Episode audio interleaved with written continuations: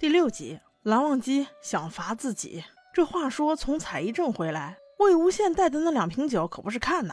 聂成宪三人在房里喝得正嗨，蓝忘机突然一推门就进来了。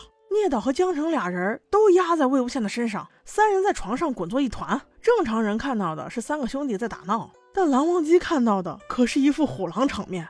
他心里肯定在想：放开那个羡羡，让我来。但此时他只能说：你们三个去领罚。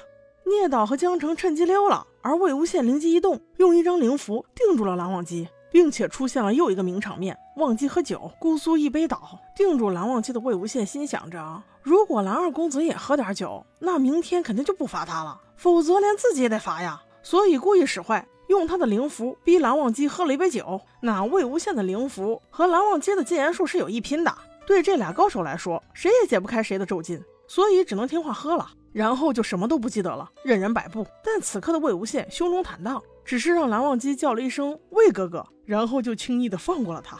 那下来便是第二天的一起领罚。在这里，剧版和原著改编的就比较多了。总结起来共有两点，我一个一个说。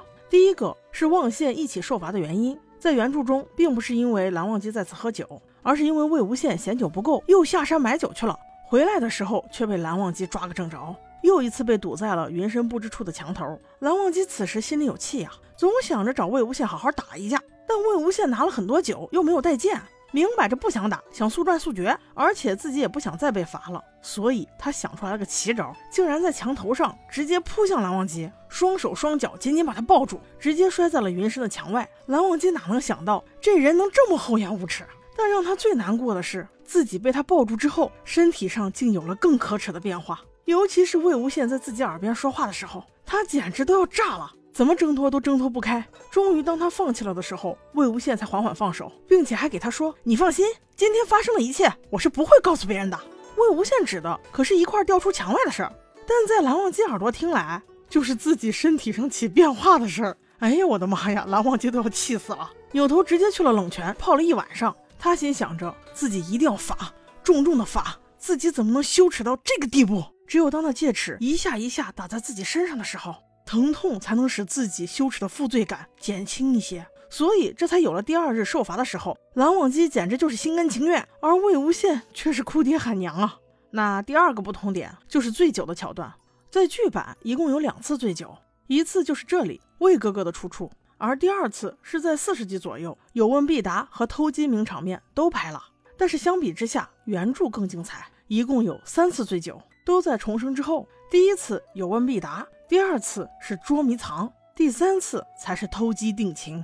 那我们到了相应的集数，再细细品味吧。话说这第二天，蓝老先生就回来了，一听自己的爱徒蓝忘机竟然被拉去喝酒，那是必须得罚呀。于是便命人打了他们俩各三百下。忘机被打完之后去冷泉疗伤了，而魏无羡则是被江城背走的，直到遇见了哥哥蓝曦臣。那他肯定是为了撮合这段怨侣，给魏无羡指了一条明路。于是乎，他就直接来到了冷泉，跟蓝忘机单独相处了。我看羡羡这是道歉道习惯了，一开口便是对不起啦，我不是故意的啦，我给你赔罪呀，我请你去我们家玩啊。但是所有的一切通通被拒绝了。正当蓝忘机被烦得不行，想要走的时候，忽然察觉水中有异，一个转身，魏无羡已经不见了。那下一个就是自己喽。二人就这样被吸入了一个奇怪的洞。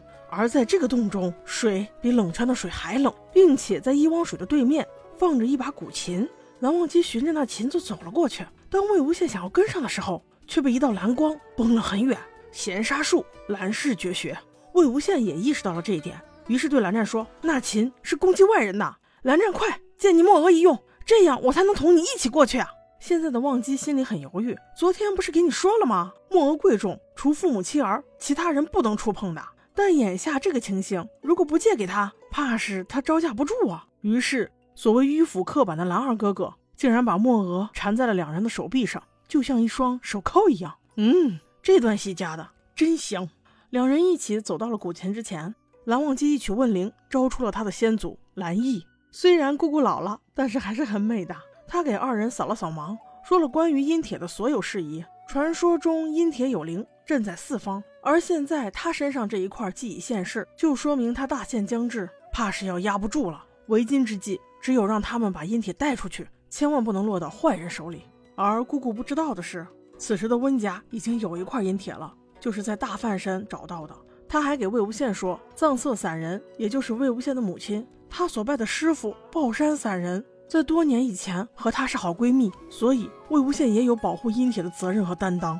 那在这里，望羡二人终于有了共同的使命，保护阴铁。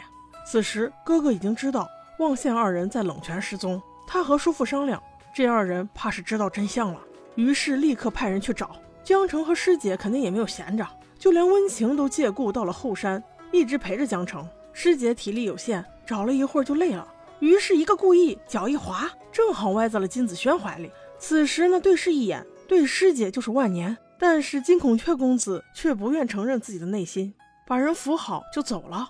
他肯定是受他爸的影响，碍于面子，觉得江氏小门小户配不上他，但心里却不讨厌江厌离，所以才总在某些关键时刻挺身而出，但又想封住那些搬弄是非人的嘴。总给人感觉是若即若离的，让暗恋他的师姐心情就像是过山车一样。那之后，望线该如何出这寒潭洞呢？我们下集再说。